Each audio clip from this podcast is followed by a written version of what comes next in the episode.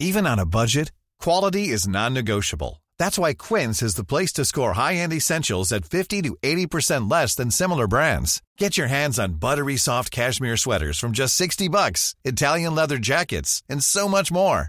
And the best part about Quince, they exclusively partner with factories committed to safe, ethical, and responsible manufacturing. Elevate your style without the elevated price tag with Quince. Go to quince.com slash upgrade for free shipping and 365-day returns. Jochen, welches ist ganz offiziell die queerste Stadt Deutschlands? Das ist natürlich Köln. Hey Köln,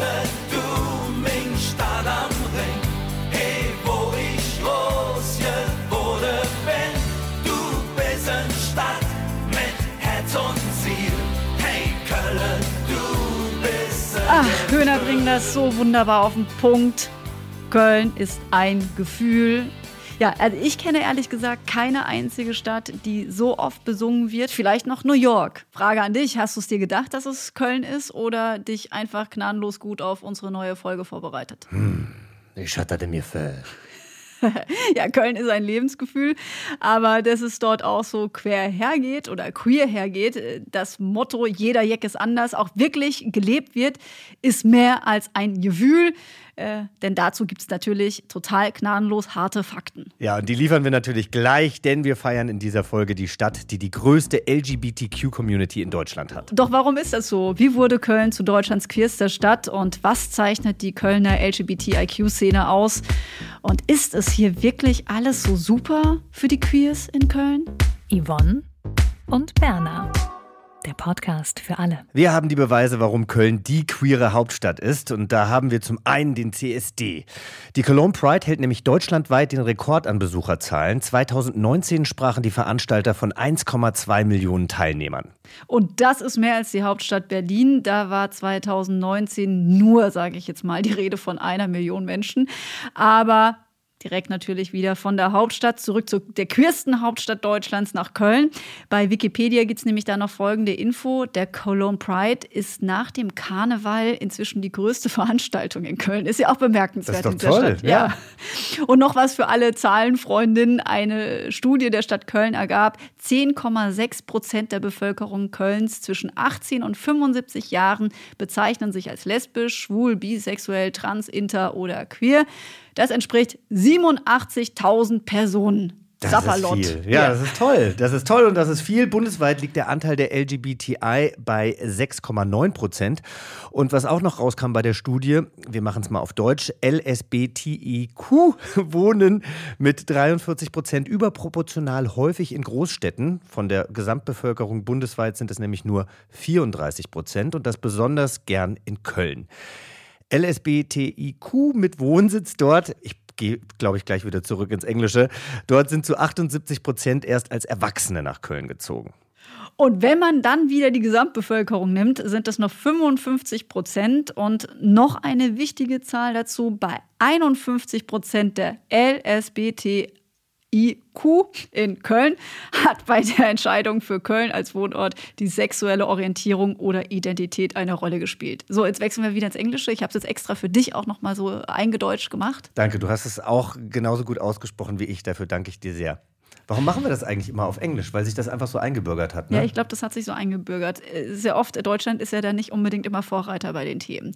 So, wie auch immer. Vorreiterin ähm, ist nicht unbedingt Karina Matzki, aber ähm, ich kenne sie auf jeden Fall schon sehr lange und sie hat für unsere geprinteten Straight-Magazine auch das Design gemacht. Sie stammt aus Düsseldorf und das ist auch der Grund, warum äh, wir sie für diese Folge auch kontaktiert haben, denn sie lebt heute in der Nachbarstadt in Köln. Äh, jeder, der sich in dieser Region ein bisschen auskennt, weiß, Köln und Düsseldorf, das ist so eine Sache für sich. Das ist eine, Die können nicht so miteinander. die können nicht so gut miteinander. Und für mich war das dann eben Grund genug, sie für diese Folge zu nominieren und auch mal ähm, äh, ja, zu fragen, Karina, Was bringt denn eine Düsseldorferin bitteschön in diese verbotene Stadt nach Köln? Ja, also eigentlich, der eigentliche ursprüngliche Grund war ja äh, wegen des Studiums. Aber ähm, dann hat sich ja mein Leben so ein bisschen gewandelt. Also ich bin ja eigentlich äh, mit einem Mann nach äh, Köln gekommen. Und das hat sich innerhalb eines Jahres eigentlich alles so zerschlagen. Und dann habe ich die queere Seite von Köln und von mir äh, kennengelernt sozusagen. Also kann man ähm, sagen, ja. kann man sagen, Köln hat dich lesbisch gemacht? Hm. ähm, vielleicht ein bisschen, ja. ja, ich glaube, woanders wäre ich, also keine Ahnung. Also ich meine, ich habe es vorher schon irgendwann so ein bisschen festgestellt natürlich. Ich habe mich in eine Frau verliebt dann und äh, hatte dann auch direkt meine erste Beziehung mit einer Frau, äh, die dann auch dreieinhalb Jahre gehalten hat. Also ähm, ja, keine, äh, keine verrückte Phase, wie meine Mutter am Anfang mal sagte, sozusagen. Aber lass uns mal kurz bei der Stadt bleiben. Was macht denn Köln so besonders? Oder was magst du besonders gern? Ja, also ich liebe Köln total. Ja, Köln ist super queer. Also ich habe hier natürlich jetzt mittlerweile einen großen Freundeskreis, der wirklich sehr durchmixt ist. Ähm, und das finde ich spiegelt auch irgendwie die Stadt so wider. Also man fühlt sich schon, also ich fühle mich sehr, sehr wohl, weil Köln ist irgendwie alternativ und ist ähm, offen und äh, auch so eine große Partystadt ja auch irgendwie, also gerade queere Partystadt. Und ähm, und was ich natürlich gut finde, weil ich auch aus Düsseldorf komme, also die rheinische Frohnatur geht hier für mich natürlich auch weiter und spiegelt sich in den Leuten wieder. Also ja, da blüht mein Herz. Du, du hast gerade schon alternativ gesagt. Ähm, wie, wie ist es denn aus deiner Sicht mit der alternativen queeren Szene bestellt oder um die bestellt? Also da muss ich sofort irgendwie an, an die Party Sex im Dreck, im Dreck äh, denken. Das ist immer eine Party, die auf dem Bauwagenplatz äh, stattfindet zum CSD. Das ist für mich so das alternativste, queerste, was eigentlich im Jahr stattfindet ähm, in Köln. Ähm, ansonsten gibt es äh, so an alternativen queeren Partys, äh, zum Beispiel im AZ, die Coven zum Beispiel. Oder was auch zum Beispiel sehr durchmixt ist, ist die Backstage Diaries im Theater. Äh, das ist jetzt nicht unbedingt sehr alternativ, aber ja, doch, eigentlich irgendwie schon. Wo hältst du dich denn gerne auf? Äh, genau da. also ich gehe wirklich eigentlich sehr oft ähm, äh, ins A-Theater zu Backstage. Und ähm, ansonsten gehe ich eigentlich, ehrlich gesagt, überall gerne hin, was, wenn es nicht gerade auf dem Ring ist. Also da, das vermeide ich, das ist die Area mit Leuten, die man äh, vielleicht, mit denen man nicht so viel gemeinsam hat. Aber ähm, ich, das finde ich halt auch so toll in Köln, weil also ich jetzt fühle mich äh, in allen möglichen Kneipen wohl. Also ich muss jetzt nicht unbedingt eine Regenbogenflagge draußen stehen haben, weil den Leuten, also jeder ist irgendwie willkommen. So, das ist mein Eindruck auf jeden Fall.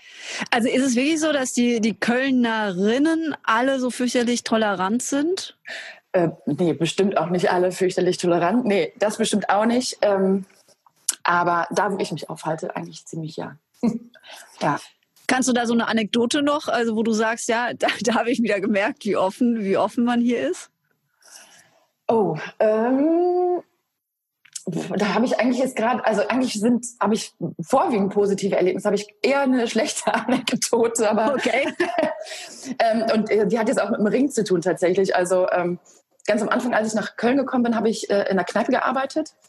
Ähm, und äh, da habe ich, ähm, ne, immer wenn man halt Kölsch ausschenkt oder wenn man halt zu den Gästen geht und äh, Bier serviert, dann war halt ähm, so eine Gruppe von Typen waren da und die haben dann irgendwann auch gefragt nach dem ganzen Sch- Rumschäkern, äh, wo ich denn herkomme. Und ich habe halt gesagt, ja, aha, ihr werdet jetzt lachen aus Düsseldorf. Und die haben, waren echt so empört und haben mir die kalte Schulter gezeigt und haben bezahlt und sind gegangen. Die. Ich meine halt so, du schenkst Kölsch aus, so.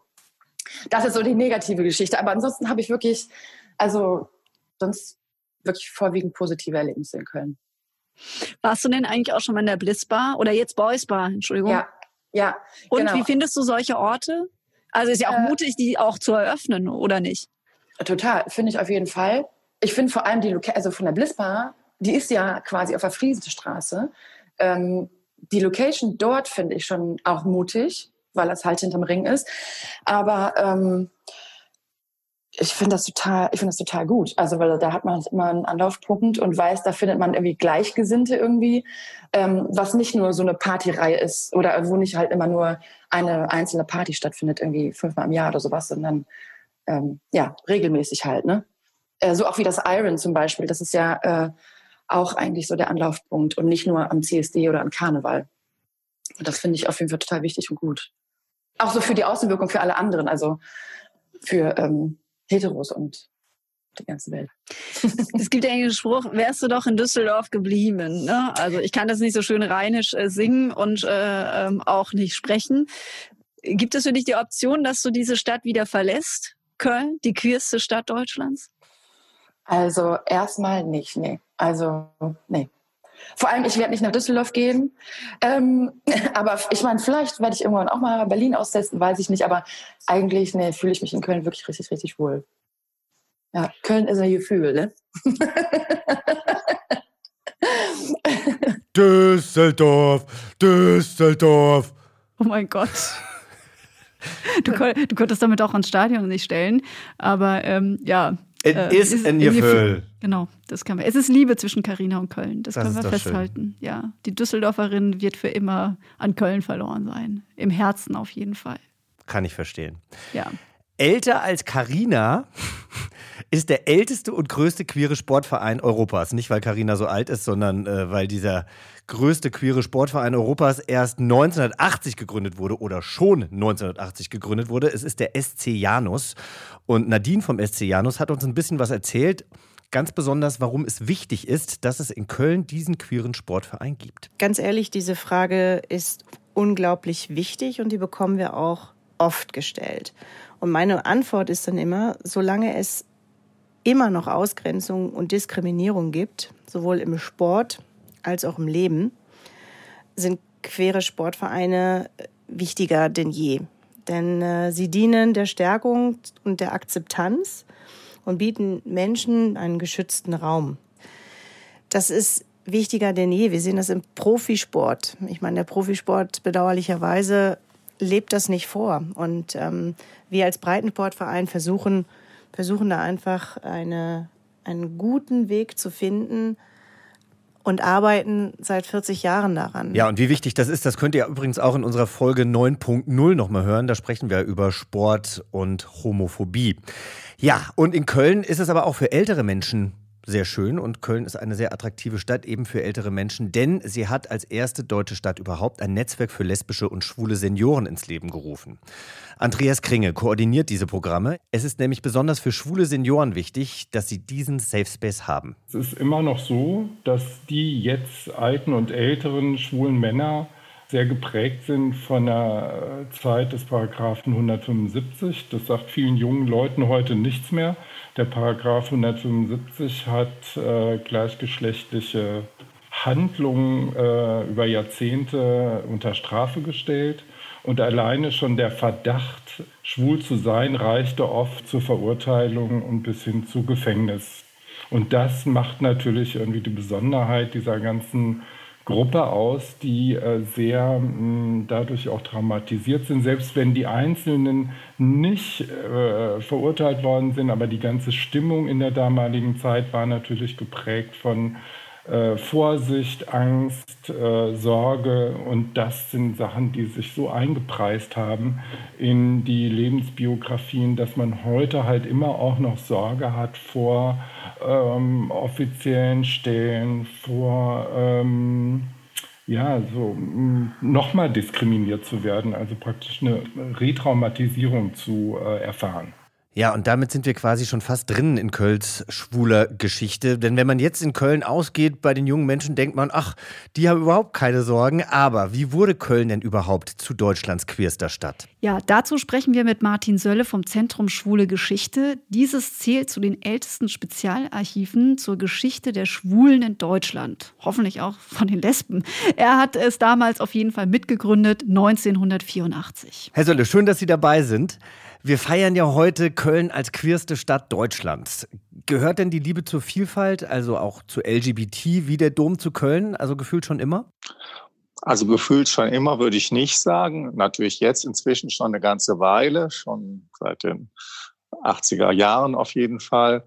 Aber historisch gesehen kann man jetzt nicht sagen, dass es so immer schon diese Tradition gab. Also Köln ist da genauso wie andere Städte in Deutschland wie Berlin, Hamburg oder München natürlich auch von Verfolgung geprägt gewesen von, von schwulen, von schwulen Männern. Und andererseits hat es aber auch immer eine Subkultur gegeben. Also wir haben das mal in unseren Forschungen vom Zentrum Schwule Geschichte unter dem Titel Himmel und Hölle zusammengefasst. Das war tatsächlich auch der Name eines Lokals in den, in den frühen 60er Jahren und der spiegelt aber so ganz gut das wider. dass es einerseits äh, eine lebendige Subkultur gab, aber auch andererseits natürlich eine, eine Hölle von sehr unterschiedlich ausgeprägten Arten von Verfolgung. Also von daher, es gibt eine lange Tradition, aber queerste Stadt kann man so, äh, jedenfalls historisch gesehen, so nicht sagen. Wie wurde denn Köln dann äh, für eine solch attraktive Stadt für queere Menschen? Ja, das ist schwer zu sagen. Das kann man schlecht mit einem Ereignis sagen. Also man kann vielleicht sagen so, dass Köln natürlich, eine, obwohl es eine sehr katholische Stadt mit einem Erzbischof, teilweise ja auch sehr konservativen Erzbischöfen gewesen ist, ähm, äh, die, trotzdem ist es eine Stadt, die einfach eine Großstadt, die auch eine, ihren Freiheitswillen immer dokumentiert hat und die dadurch auch eine bestimmte Anziehungskraft hat, gehabt hat auf, auf ähm, schwule Männer, die natürlich dann auch in der Anonymität der Großstadt sich anders bewegen konnten als jetzt, was weiß ich, in einem kleinen Eifeldorf, wo jeder jeden kennt. Und ob das jetzt messbar ist, dass Köln jetzt mehr ist als Berlin oder, oder München oder Hamburg, das vermag ich jetzt nicht zu beurteilen, aber ich würde das jetzt erstmal so durchaus für vergleichbar ansehen. Aber gab es nichtsdestotrotz Meilensteine? Ja, also die Meilensteine sind eigentlich dann so die, die allgemeinen, in der, in der jüngeren Geschichte eben der, die Veränderung von dem Paragraph 175.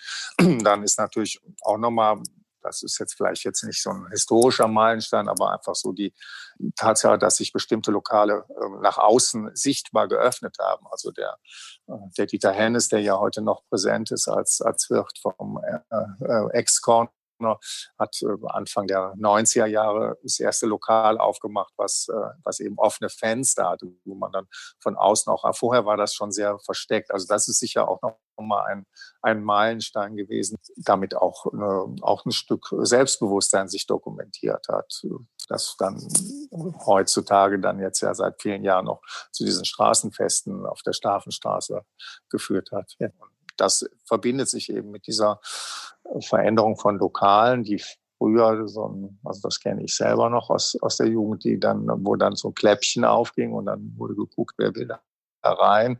Und wenn das irgendwie passte, dann wurde man reingelassen. Und äh, das war aber sehr abgeschottet nach außen. Also das ist auch sicher nochmal so ein Ereignis, so diese Öffnung, ähm, speziell in der Schafenstraße. Sie sind ja nun vom äh, Schwulenzentrum für Geschichte. Inwieweit überschneidet sich denn die schwule Geschichte denn mit der lesbischen in Köln? Ähm, ja, sehr wenig. Also sehr wenig. Also einmal, weil es der, für die lesbischen Frauen nicht diese Strafbarkeit, jedenfalls in Deutschland nicht diese Strafbarkeit gab. Das heißt, sie waren anders diskriminiert und anders verfolgt als schwule Männer. Sie standen also jetzt nicht unter der Drohung von Gefängnis. Ähm, Nichtsdestotrotz sind auch lesbische Frauen unter den Nationalsozialisten verfolgt worden als, als Asoziale, aber eben nicht unter einem strafrechtlichen Gesichtspunkt. Das ist das eine. Das andere ist, dass so die lesbischen Frauen, wie soll ich mich ausdrücken, sehr weniger, sehr viel weniger outgoing sind. Also die schwulen Männer haben einfach mehr, äh, treffen sich eben mehr in lokalen oder auch anderen Treffpunkten wie zum Beispiel Saunen oder früher auf öffentlichen Toiletten. Ähm, und das sind Dinge, die so in der lesbischen Szene, der, dieser Szene etwas fremd sind. Also die spielt sich sehr viel stärker privat ab und es gibt von daher wenig Be Gemeinsamkeiten, wenig Berührungspunkte. Es gab äh, natürlich einen wichtigen Berührungspunkt hier in Köln, das war das Schulz, das Kölner Schwulen- und Lesbenzentrum in den, in den 80er äh, und 90er äh, Jahren, wenn ich mich jetzt recht entsinne, bis 2002, glaube ich, ging das oder 2003 so in etwa. Äh, und ähm, das ist ähm, eine Institution gewesen, wo, wo die Szenen auch zusammengekommen sind. In den Lokalen nicht, nicht unbedingt so stark. Es hat doch sicherlich auch was mit der, mit der geografischen Lage von Köln zu tun, oder? Dass, dass man da natürlich auch ähm, schnell in die Mitte Deutschlands kam, aus jeder, aus jeder Ecke. Das Einzugsgebiet von Köln ist tatsächlich sehr groß. Also das ist auch sichtbar sozusagen in diesen historischen Forschungen, also wo die Mobilität noch nicht so groß war wie heute, dass dann Leute wirklich sich auch die Mühe gemacht haben, was weiß ich, dass sie tiefsten Eifel irgendwie dann für, für, für einen Abend nach Köln zu kommen. Ne? Das fällt mir gerade ein. Umgekehrt muss man aber auch sagen, also auch in der Zeit der Verfolgung gab es auch natürlich gerade auch aus Köln viele Leute, die nach, nach Amsterdam gefahren sind in den 60er Jahren, weil da war es dann noch liberaler. Also da gab es dann so, so Wochenendausflüge. Das wurde dann in der Szene so ein der Tunten-Express genannt, die sich dann in den Zug gesetzt haben und, und nach Holland gefahren. Den gibt es doch immer noch. Jetzt fahren sie nach Brüssel und nach Amsterdam fahren sie doch auch noch. Antwerpen und Ja, wo ja, kann man da genau. überall hinfahren? Herr, Herr Söller, ich muss aber fragen, gehört denn Düsseldorf auch zum Einzugsgebiet von Köln? Oh, oh, Ja, jetzt will ich mich nicht in die Nesseln setzen. Wer weiß, wie viele Düsseldorferinnen und Düsseldorfer hier zuhören. Ja, ja, ja, aber hören Sie zu. Wir haben hier auch äh, die Karina Matzki äh, mit in dieser Folge dabei und sie ist Düsseldorferin, ist aber nach äh, Köln gezogen und ist wegen der Liebe auch in Köln geblieben und sie liebt auch Köln. Macht es denn wirklich einen Unterschied, ganz im Ernst jetzt, wo sie lebt? Also Da spielt Köln schon eine größere Rolle als, also jetzt was, was jetzt diese Szene, was jetzt so das Thema, was wir besprechen angeht, spielt, glaube ich, eine größere Rolle auf jeden Fall, ja. Jetzt haben wir die Vergangenheit beleuchtet, aber vielleicht können Sie uns ja auch noch mal äh, abschließend sagen, warum Köln immer noch eine sehr, sehr attraktive, wenn nicht sogar die attraktivste Stadt für Queers ist. Ja, also ich würde das tatsächlich auch nochmal so sagen, ich komme ja mehr so vom Historischen her, so mit dieser Offenheit äh, begründen, was ich eben an diesem Fensterbeispiel be- benannt hatte, dass einfach so, ja, da eine, eine, eine Attraktion geschaffen worden ist, die ja inzwischen also auch an ganz vielen Arten von Lokalen äh, stattfindet, dass Leute auf der Straße sitzen oder auf der, auf der Straße sich treffen. Also man muss ja nur an einem lauen Sommerabend, jetzt nicht gerade in Corona-Zeiten, aber sich am Heumarkt aufhalten, da ist ja dann manchmal auch wirklich gar kein Durchkommen, weil dann, weil dann so, das so voll ist. Und das, das zieht natürlich die, die Leute an und vielleicht ist auch ein Stück Toleranz äh, der Behörden da äh, mit im Spiel. Ähm, die Stadt hat sich da das ja auch zu einem, einem bestimmten Zeitpunkt auch zu eigen gemacht, indem sie also die Regenbogenfahne auf der Deutzer Brücke hisst und so weiter. Aber auch das ist nicht selbstverständlich gewesen. Da wurde auch für gekämpft. Also ich, äh, wer, wer kennen noch den, die, die grünen ähm, Abgeordneten und Bürgermeister, die sich dafür eingesetzt haben, dass das, dass das so passiert, dass die Leute gerne dahin kommen und ähm, sich dann eben auch gerne in, in, in Köln ähm, wohlfühlen. vielen Dank äh, für diesen Geschichtsunterricht. Martin Sölle vom Zentrum Schwule Geschichte in Köln. Dankeschön. Tschüss. Ich komme aus der Stadt mit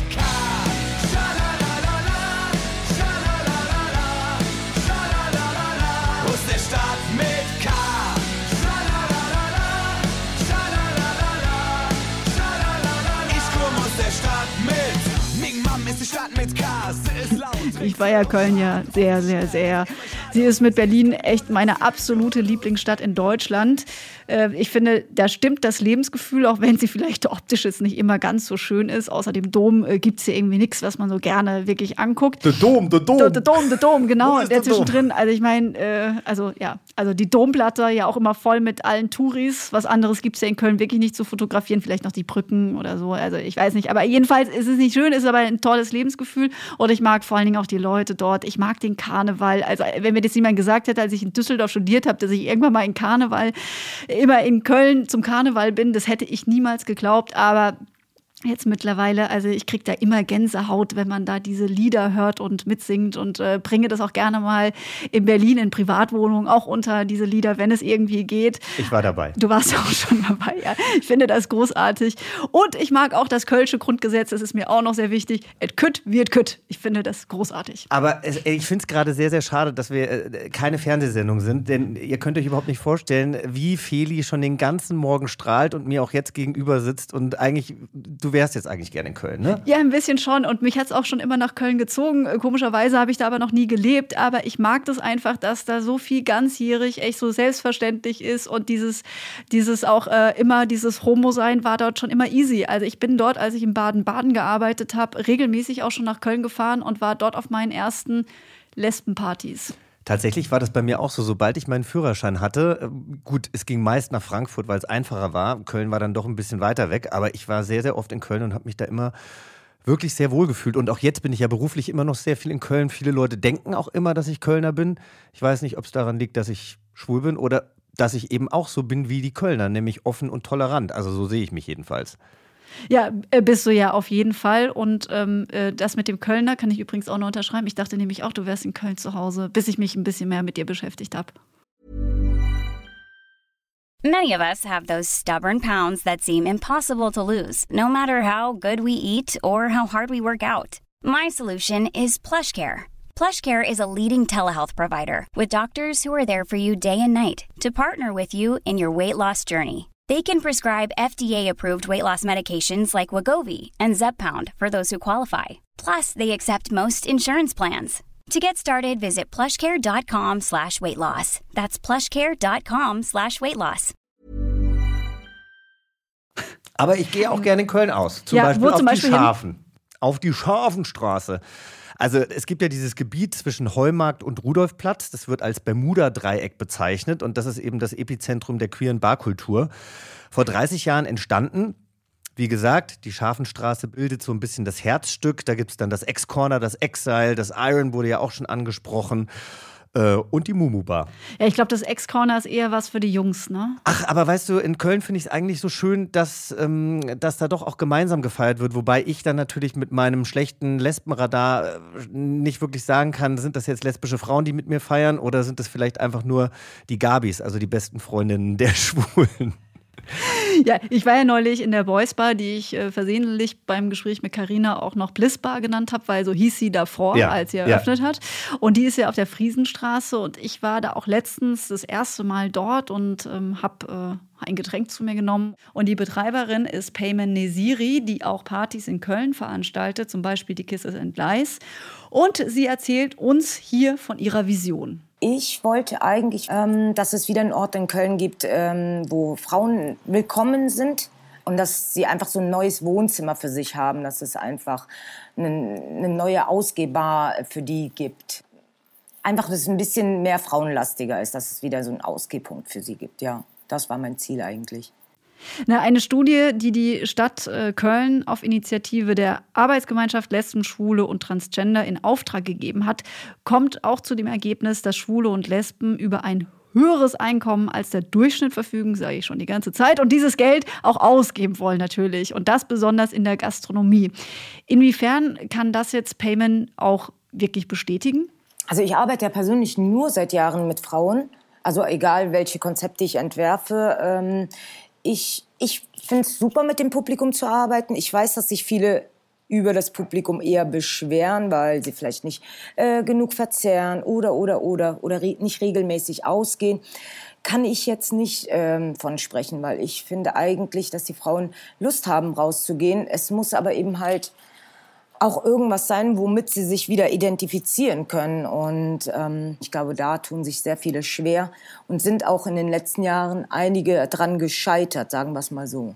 Ich sage ja auch, die Frauen geben Geld aus. Aber man sagt ja immer eher äh, dir, euch nach, dass die, äh, also die schwulen Männer eher die sind, die mit dem Geld äh, dann so sehr großzügig umgehen und äh, einen dicken Geldbeutel haben. Und deswegen haben Lesbenbars da immer ein bisschen schwerer, ganz grundsätzlich. Jetzt habe ich ja vorhin gesagt, ich weiß gar nicht, ob ich mit Lesben feiern gehe oder ob das heterosexuelle Frauen sind, die mit ihren schwulen Freunden feiern gehen. Aber wie ist es denn ähm, auch in der Boys Bar, äh, Feli? Also geht man denn zusammen aus, Schwule und Männer, äh, Schwule und Lesben äh, Hand in Hand oder ist es dann doch eher getrennt? Wie es der Name schon sagt, äh, Boys Bar, äh, die Jungs sind da auch willkommen. Ich habe da auch schon Jungs gesehen. Ich glaube, mehrheitlich waren es jetzt erstmal die Frauen, weil es eben eine weibliche Be Betreiberin ist und die Scharfenstraße ist ja auch nicht so weit entfernt. Aber ich fände es ja auch eigentlich total gut, wenn es überhaupt mehr darum ginge, dass man zusammen feiert. Also, dass es da gar keine so Separierung gibt. Und die Boys Bar ist auf jeden Fall dafür offen, wobei es in erster Linie auch wirklich die Frauen adressiert. Ja, ich hätte eigentlich gerne mehr ähm, für die Frauen mehr Sichtbarkeit eigentlich, dass ähm, die auch irgendwie willkommener sind und dass man da einfach sagt, okay, es ist total egal, ob jetzt äh, es eine Schwulenbar ist oder nicht, aber die Community ist in jeglicher Form irgendwo, also willkommen. Das würde ich mir eigentlich eher für die Frauen mehr wünschen, ja. Aber da wird schon hin und wieder ausgegrenzt. Habe ich sogar selber mal bemerkt.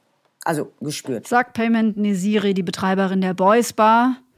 Und ja, Äh ja, ich meine, klar, äh, sie hat ja recht. Erstmal muss man was finden, also einen Platz finden, mit dem man sich identifiziert, wo man gerne hingeht. Ja, und das mag eher für Frauen anders sein als für Männer.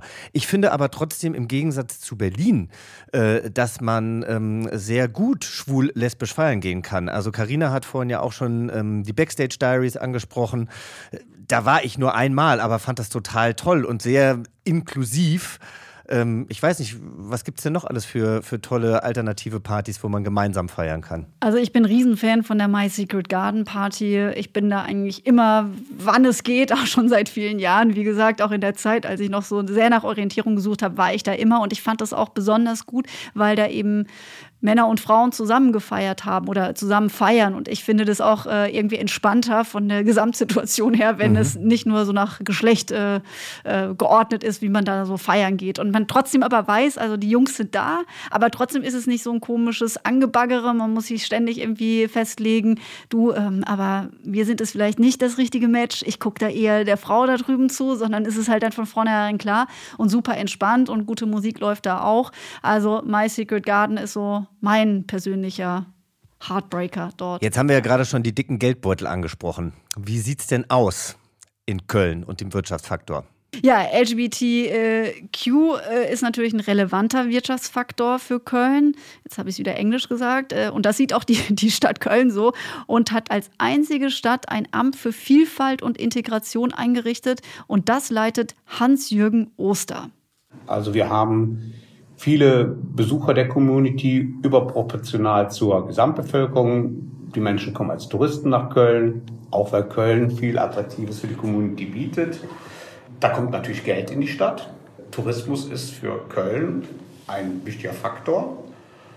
Aber die Community ist sozusagen, prägt auch den Standort Köln, ist also ein positiver Standortfaktor. Sie müssen sich so vorstellen, Unternehmen, die in Köln arbeiten und äh, Fachkräfte haben, die sie auch halten wollen, sind natürlich daran interessiert, dass ihre Mitarbeiterinnen in einem Klima arbeiten und leben können, das gut für sie ist. Und das kann, glaube ich, auch bei der Entscheidung, in welcher Stadt, in welcher Region siedle ich meinen neuen Betrieb an, ganz entscheidend sein, ob, ob die Kolleginnen und Kollegen, die bei mir arbeiten, ein für sie gutes Umfeld vorfinden.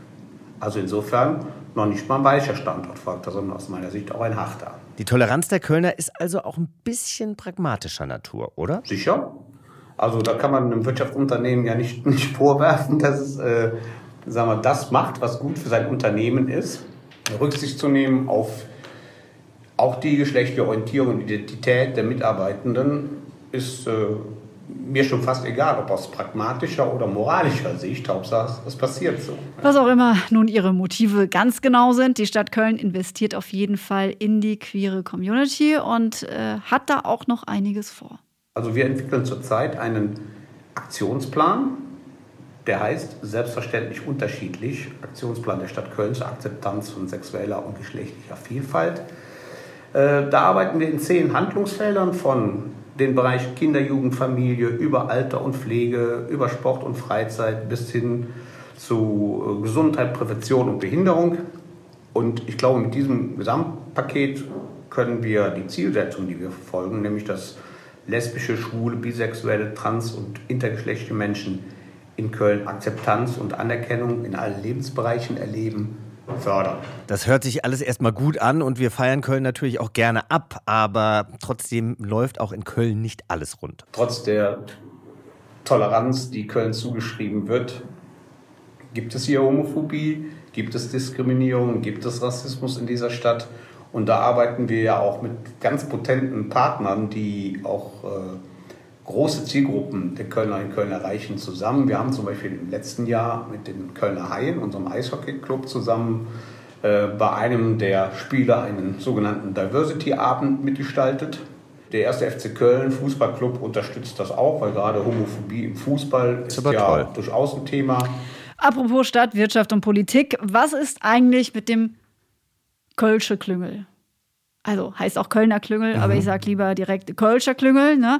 Da ist ja die Frage, welche Chance äh, hat man denn als queerer Mensch auf dieses ähm, doch zumindest sehr bekannte und vielleicht auch sehr starke Netzwerk. Also, ich glaube, eine ganze Menge. Und für alle, die jetzt mit dem Begriff Kölscher Klüngel nichts anfangen können, Marie-Christine Frank ist eine Kölsche Frohnatur und eine hauptberufliche Netzwerkerin. Sie hat das Frauennetzwerk Die Macherinnen gegründet und erklärt uns die drei Ks. Kölsche Klüngel Karneval. Was ist der Kölsche Klüngel? Also zum Beispiel mein Bruder sagte mir heute Morgen, der Kölner Klüngel ist der Urvater des Klüngel. Da sage ich, nur weil wir den Karneval haben, sind wir doch nicht alle ist doch der, sind wir doch nicht alle korrupt und hier werden die ganze Zeit nur Geschäfte gemacht. Also für mich ist die Begrifflichkeit Kölscher Klüngel auf jeden Fall positiv zu bewerten und in diesem Sinne ist der Kölsche Klüngel für mich auf jeden Fall die wohl charmanteste Community der Welt.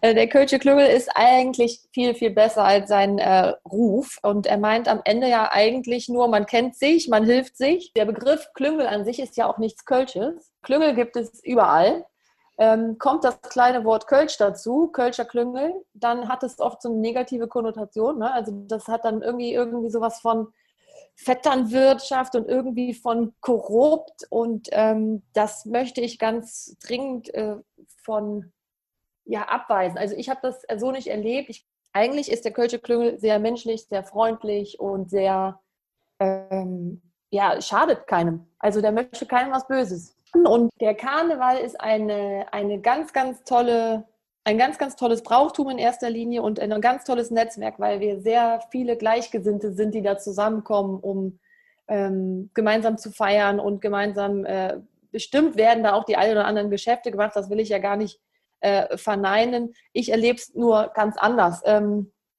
äh, vielleicht noch ein Hinweis: Das äh, Motto der nächsten Karnevalssession, so sie denn stattfindet, ne, ist ähm, nur zusammen sind wir fast erlauben. Und genau das ist auch, äh, glaube ich, Teil von dem, was ihr hier heute besprecht. Also ähm, das ist ja im Prinzip eine Einladung an die Vielfalt des Karnevals. Ne? Nur zusammen sind wir fast erlauben. Weißt du denn, was Fast Lovend heißt? Jochen? Äh, da steht nirgends. Ich weiß, ich, äh, ich will jetzt nichts Falsches sagen. Doch, sag was Falsches, dann kann ich klug... Fastnachtsabend will ich sagen. Ja, sehr gut, das heißt Karneval, weil ich habe das nicht verstanden. Ich musste, ah. ich musste, äh, ich musste das erst nochmal ähm, nachvollziehen, was dieser Satz denn eigentlich heißt. Also er soll vor allen Dingen, also nur zusammen sind wir fast lovend. Das heißt, nur zusammen sind wir eben Karneval. Und äh, das, was die Marie Christine gerade gesagt hat, also es geht darum, dass die bunte Vielfalt äh, des Festes eben betont werden soll 2021, wenn er denn auch stattfinden kann, der Karneval. Ich muss sagen, aber auch, äh, also Kölsche Klüngel, erstmal habe ich das nie negativ aufgefasst, immer eher positiv. Und Köln hat ja eben auch eine große Fernsehlandschaft dort. Ne? Also die Fernsehbranche ist dort angesiedelt, sehr viel Comedy wird da gemacht. Und es stimmt schon, also wenn man da als Schauspieler einmal drin ist, dann wird man auch immer wieder besetzt. Also vorausgesetzt, man ist dann auch lustig. Ähm, diesen Zusammenhalt haben wir hier in Berlin nicht so. Und wie vernetzt es sich in der Kölner Politik, auch wenn man kein heterosexueller Cis-Mann ist? Dazu kann Maria Westphal was sagen. Sie ist stellvertretende Kreisvorsitzende FDP und natürlich viel in und rund um Köln unterwegs und äh, kann aber jetzt natürlich was zur städtischen Politiklage sagen. Ja, ich bin natürlich viel in Köln unterwegs, vorrangig in Köln, denn es ist ja auch die schönste Stadt Deutschlands, wissen wir ja alle. ja, in der Kölner Politik ist es eigentlich ganz entspannt. Also ähm, wenn ich mich so umschaue, jetzt unter eurem Fokus, äh, wir haben natürlich echt äh, schon einen Fund mit unserer Stadt AG, die ja ähm, dazu beiträgt, dass wir quasi immer auch diesen Fokus in allen Ausschüssen haben äh, auf queere Themen und ähm, ja, die Stadt AG gibt halt einfach Empfehlungen ab an die anderen Ausschüsse, wie äh, zum Teil irgendwie mit ähm, Dingen umgegangen wird, die jetzt insbesondere Lesben, Schwule, Transgender betreffen. Und äh, ja, da sind wir in Köln ganz gut aufgestellt. Moment, Stadt AG, mich erinnert das ja immer ein bisschen an Schule. Also, wie muss ich mir das vorstellen? Wer ist in der Stadt AG? Ja, da sind eigentlich äh, aus der Politik, also aus allen ähm, Parteien Vertreter äh, drin, die äh, sich auch für das Thema äh, engagieren und ähm, die da eben aus der politischen Sicht einen Blick drauf haben, aber auch aus ähm, ja, Vertreterinnen äh, bzw. Vertretern von bestimmten Organisationen, Selbsthilfegruppen, also ähm, ja, alle möglichen, ähm, die sich da eben um dieses Thema scharen. Also es bleibt die Frage eigentlich, wie geht's dir in der Kölner Politik? Also ähm, ich würde sagen, ähm, uns geht's hier echt ganz gut in Köln. Also ich habe ja ähm, zuletzt irgendwie viel so darüber nachgedacht, äh, wie es zum Beispiel jetzt zu dieser Situation kommen konnte ähm, rund um die Lage der FDP in Thüringen. Ähm, was da passiert ist, geht ja aus FDP-Sicht eben gar nicht. Und wir haben uns in Köln, als das passiert ist, an dem Tag auch klar positioniert und haben sofort gesagt, also so ein Verfahren mit der AfD äh, geht eben gar nicht und ähm, das wollen wir nicht. Wir haben ja hier äh, im Alltag, wenn wir in den Ausschüssen sind, auch mit denen im Grunde nichts zu tun. Ne? Also das ist irgendwie ganz spannend, auch aus der Inside-Sicht. Also wenn man sich kom kommunalpolitisch äh, engagiert, dann merkt man halt, ähm, dass das Wählen der AfD eben keine Alternative ist, weil die sich hier in den Ausschüssen, die bringen sich halt nicht ein, die sind nicht zugegen. Also wenn sie da sind, dann sagen sie nichts, sie bringen keine eigenen Anträge ein, äh, sie reden äh, im Endeffekt äh, zu kaum einem Punkt und ja, die machen im Endeffekt keine Politik, keine aktive Politik hier. Und ich habe mich dann aber mit jemandem unterhalten, ähm, der eben im Osten ist und das Ganze eben aus dieser ostdeutschen Sicht mir mal so versucht hat zu erklären, weil ich sie gefragt habe, wie kann es eigentlich zu so einer Situation kommen? Ne? Und äh, er meinte, wir sind natürlich hier irgendwie in so einer Kölner Blase, in, in so einer Kölner Bubble, die ja irgendwie auch ähm, so betont weltoffen, betont liberal, betont tolerant ist und äh, dass wir uns das vielleicht gar nicht vorstellen können, wie das auch für die ist, da Politik zu machen, äh, wenn die ähm, AfD-Leute quasi neben einem im Lehrerkollegium sitzen und eben auch Lehrer sind und offen mit ihrer Parteimitgliedschaft umgehen. Sowas hat man ja hier eigentlich kaum. Also so das Gegenteil äh, dieser Weltoffenheit und Toleranz hat man eigentlich hier im politischen Alltag kaum während man im Osten damit natürlich ganz anders konfrontiert ist, ne? dass man dann irgendwie die Leute direkt neben sich hat und dann auch einen ganz anderen Druck äh, erfährt, wenn es dann zum Beispiel darum geht, hier, was dürfen Lehrer sagen im Kommunalwahlkampf, was dürfen sie zu den Schülern sagen, wie, wie darf man Parteien auch beschreiben als Lehrer, darf man sagen, dass die AfD eine rechte Partei ist und so weiter. Das können wir uns aus der Kölner Blase manchmal vielleicht dann wirklich nicht vorstellen, ähm, wie das für die vor Ort ist. Weil hier so eine Vielfaltsbubble ist. Im, Im Grunde genommen ja. Also äh, ich liebe natürlich diese Bubble und finde die gut, aber ähm, ja, das ist natürlich dann auch manchmal ein bisschen schwierig, äh, wenn man sich dann eben solche Prozesse äh, vorstellen muss. Ähm, dann fällt mir das manchmal schwer, weil ich kann mir wirklich gar nicht vorstellen, wie man dazu kommt, in so eine Situation zu geraten, weil ich beispielsweise mit der AfD so im politischen Alltag kaum Berührungspunkte habe, außer dass wir eben da einen extremen Abschottungskurs fahren und sagen, wir wollen mit so einer Partei nicht zusammenarbeiten. Wie es aber ist, wenn eben sehr viele Leute sich offen zur AfD bekennen, dann eben auch in dem eigenen Kollegium sitzen und äh, gegebenenfalls eben auch äh, viele Rechtsanwälte dabei sind, äh, die dann mal leicht dazu kommen, dass sie einem drohen und ähm, sagen, also wenn bestimmte Dinge so und so gesagt werden oder formuliert werden, als Lehrer beispielsweise im Unterricht, dann äh, hat das rechtliche Konsequenzen. Also das ist ja dann ein enormer Druck, der dadurch entsteht, dass die dann eben allseits zugegen sind. Würdest du sagen, dass auch innerhalb der politischen Szene, dass man wirklich damit auch total entspannt umgeht, so wie es einem so vorkommt? Also, dass man halt in, in Köln darf wirklich jeder Jeck so sein, wie er ist? Ja, würde ich schon sagen. Also ich habe äh, den Eindruck und ich glaube, dass das auch bei äh, allen Parteien äh, mittlerweile so ist. Man könnte ja jetzt meinen, dass beispielsweise irgendwie bei einer konservativeren Partei ähm, das Ganze anders gehandhabt äh, würde, aber das sehe ich jetzt auch hier zum Beispiel bei der CDU nicht. Ähm, da kann man auf jeden Fall auch äh, offen mit umgehen und ich glaube nicht, dass da Probleme auftreten, wenn man eine bestimmte Lebensweise verfolgt. Inwiefern geht denn die da offen damit um? Ja, gute Frage. Also ob das jetzt wirklich äh, von allen so gesagt wird, weiß ich natürlich nicht, ist ja auch jedem persönlich überlassen. Aber äh, ja, ich glaube, so ähm, weit äh, wird da keiner irgendwie großartige Probleme bekommen, wenn er das in Köln äh, öffentlich macht. Wir reden ja immer über das Queer-Sein und viele Leute sagen auch, Mensch, das ist so eine Sache, die gehört ins Schlafzimmer, muss man sich doch gar nicht damit behelligen. Äh, aber man kann das eben auch ganz anders sehen und sagen, äh, queer Queerness, äh, die ganze Thematik ist hochpolitisch. Wie siehst du das?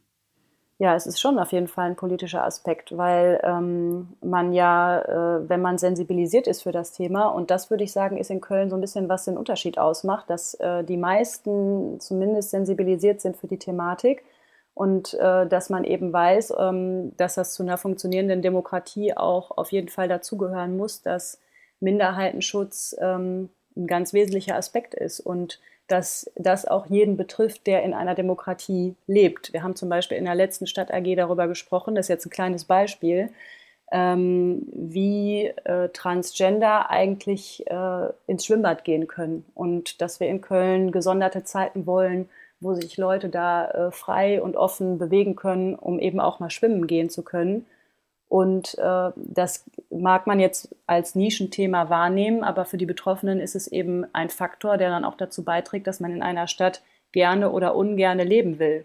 Und insofern äh, geht das am Ende jeden was an, äh, dass jeder eben auch seine persönliche Freiheit leben kann. Und deswegen, das glaube ich, macht schon den Unterschied hier in Köln aus. In Köln gibt es die Stadt AG, die hast du ja gerade erzählt. Es gibt eben die Studie, äh, die ja sehr viel hervorgebracht hat, was Köln so alles für die Queers ist. Welchen Anteil hat denn die Oberbürgermeisterin daran, Frau Reker?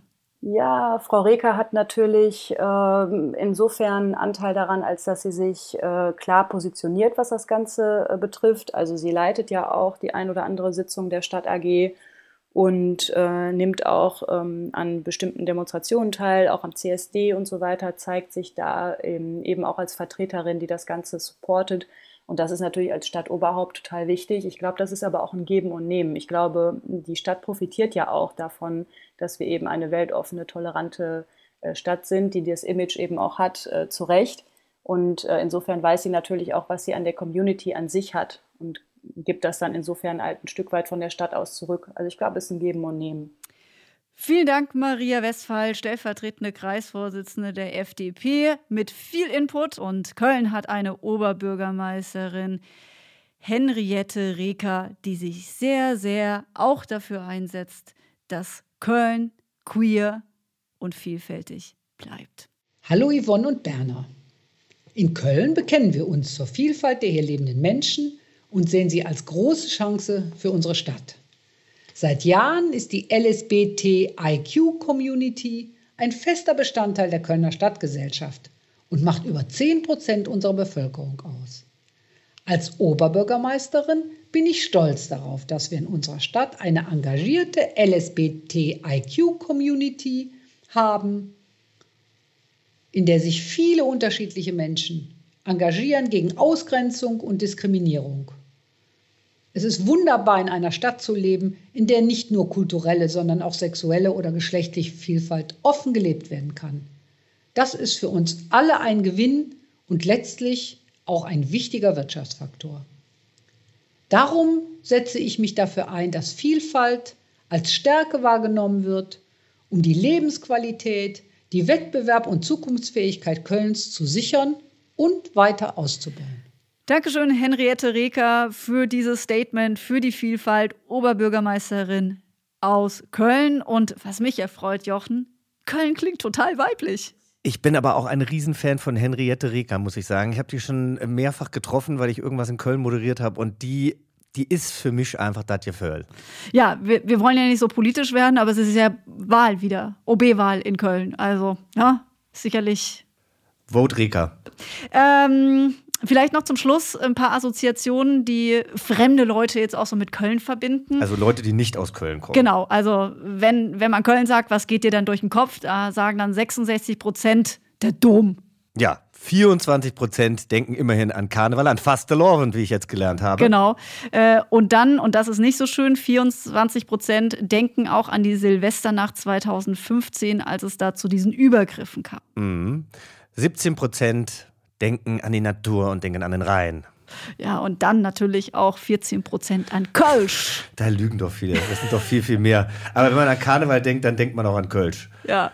Und dann eigentlich das nächste muss ich jetzt eigentlich auch noch sagen dürfen: Natürlich. 8% an den FC, an den Fußballclub. Ne? Und immerhin 4% denken an die Homoszene. Und äh, das hört sich jetzt erstmal gering an, aber weil das ja Leute von außerhalb Kölns sind, ist das eigentlich total schön. Das ist doch toll. Und äh, jetzt zum Schluss wollen wir natürlich nochmal musikalisch werden hier. Wir singen nicht, keine Sorge.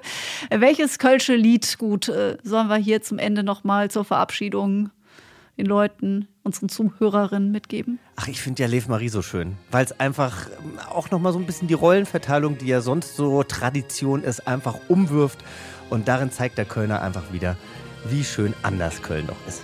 Finde ich auch gut. Also, in diesem Sinne, auf Wiederhören. Tschüss. Bis in zwei Wochen.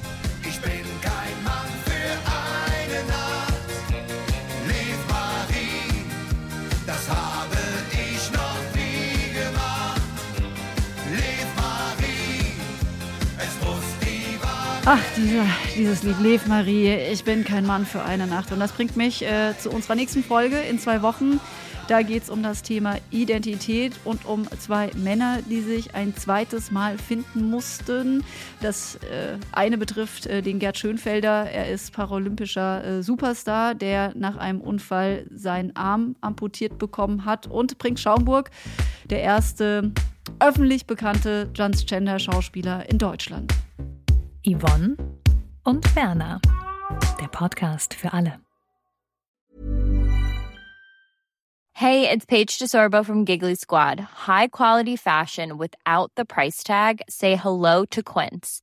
I'm snagging high-end essentials like cozy cashmere sweaters, sleek leather jackets, fine jewelry, and so much more. With Quince being 50 to 80% less than similar brands.